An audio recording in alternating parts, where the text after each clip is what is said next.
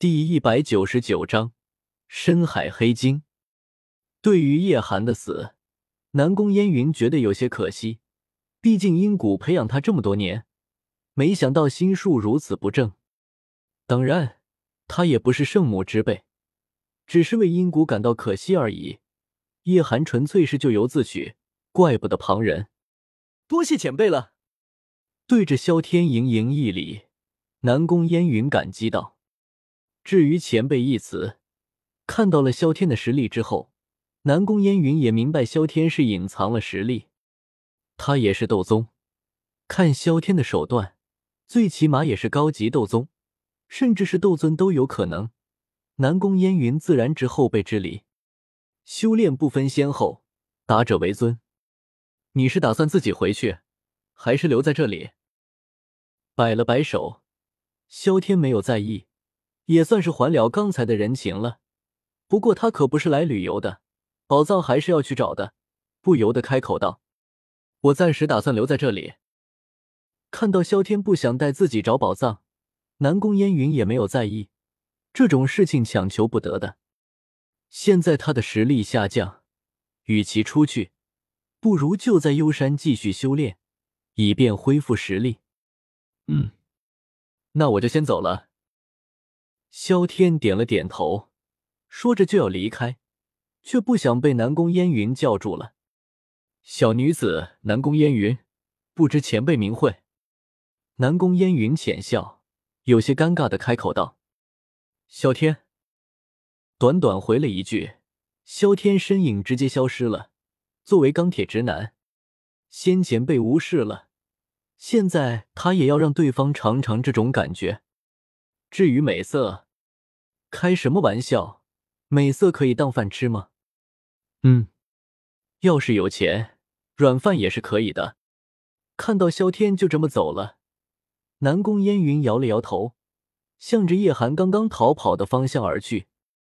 好歹也是同门，安葬一下还是需要的。别人可以不仁，但自己可不能够不义。顺着幽水而上，经过了一个小时。萧天可算是来到了幽水的源头。幽水的源头是一处水塘，上面没有任何水源汇入，这一点让萧天感觉很是奇怪。幽水源头位于靠近山顶的位置，雨水汇聚极少。知晓一些地理的人便可知道，幽水的水源怕是来自地下水。可地下水的水位能够来到了山顶，这就是诡异的地方。看样子，宝藏留在这水下面了。盯着水塘看了一会，察觉到空间的波动，萧天眉头一挑，随后纵身一跃，直接进入了水塘之中。水塘很深，并且极黑，萧天也只能够依靠灵魂力量，顺着空间波动的方向下潜。大约过了十分钟，萧天感觉到空间的波动越来越强烈了。顿时加快了速度。忽然间，一阵天旋地转，萧天直接被水塘底部的黑洞吸纳了进去。另一个空间，难不成是斗圣宝藏？看到自己来到了另一个空间，萧天眉头一挑，觉得有些新奇。这里的空间和王者大陆有些相似，黑色的气流充斥着整个空间，到处都是阴森森的，尤其是山林。萧天甚至毫不怀疑，要是有人在这里扮鬼，估计连特效都不用，演的比谁都逼真。看样子，宝藏的主人也不是什么好货色，能够开辟这种阴暗的空间的，不是魔头就是嗜血老怪物，说不定还等着毒蛇老子呢。萧天内心暗道，抬头看了看天龙，发现在这里的空间，居然也能够看到月亮。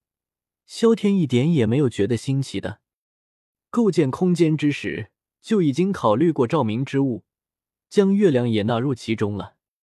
或者说，这个月亮只是一个投影，并不是真正的月亮。灵魂力量进入到这片空间，一点也没有增强，反而再一次被减弱了。萧天搜索了一下附近，发现里面居然有人居住，直接快速飞奔而去。打算看看这片空间到底是怎么回事。来到了一个小村，此情此景，再次让他回忆起了王者世界的事情。现在的场景是如此的相似。这位大人，不知有个需要帮助的。看到萧天的速度居然这么快，村头一个正在休息的老者顿时从椅子上站了起来，恭敬的开口道：“这片空间不能够飞行，因而判断实力只能够凭借速度。我刚刚从山里出来，和我说一说，这片空间到底是怎么回事？”萧天直接开口道：“至于为啥不说自己是外面来的，开什么玩笑？”这里被安排在深堂之下，显然是有什么隐秘，自己可不傻暴露。原来是隐士高人弟子。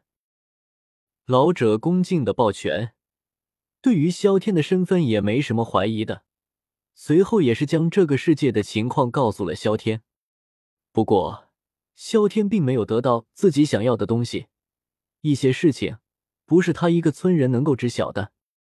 不过，萧天也不算是全无收获，至少知道了这个世界有敌对的双方，海族和人族。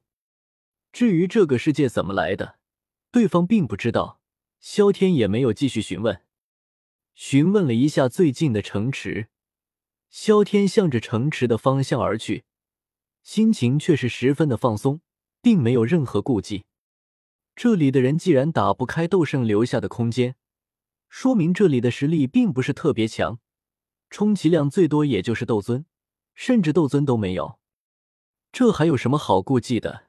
尽情装逼就行了。这片空间并不是特别大，只有两个城池。萧天进入了城池后，直接找到了城主。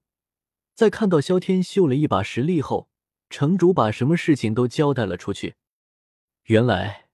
这个世界是由一个魔兽创造的，据说本体是深海黑鲸，只不过这头魔兽已经消失很久了，一直没有出现。而他们这些人类也是被深海黑鲸抓来的，久而久之，慢慢繁衍了起来，成了现在的局面。至于海族，则是深海黑鲸留下的后代，生活在城池不远的海域。深海黑鲸虽然是海域生物，但也懂得鱼水飞行。人类和黑鲸本来没有冲突，只不过随着时间的过去，在黑鲸看来，人类是他们老祖宗给他们留下的口粮，所以一直是杀人类。久而久之，这仇也就算是结下了。那个深海黑鲸的老巢在哪里？既然是深海黑鲸的地盘。看样子，宝贝肯定是对方留下来的。萧天不禁开口道：“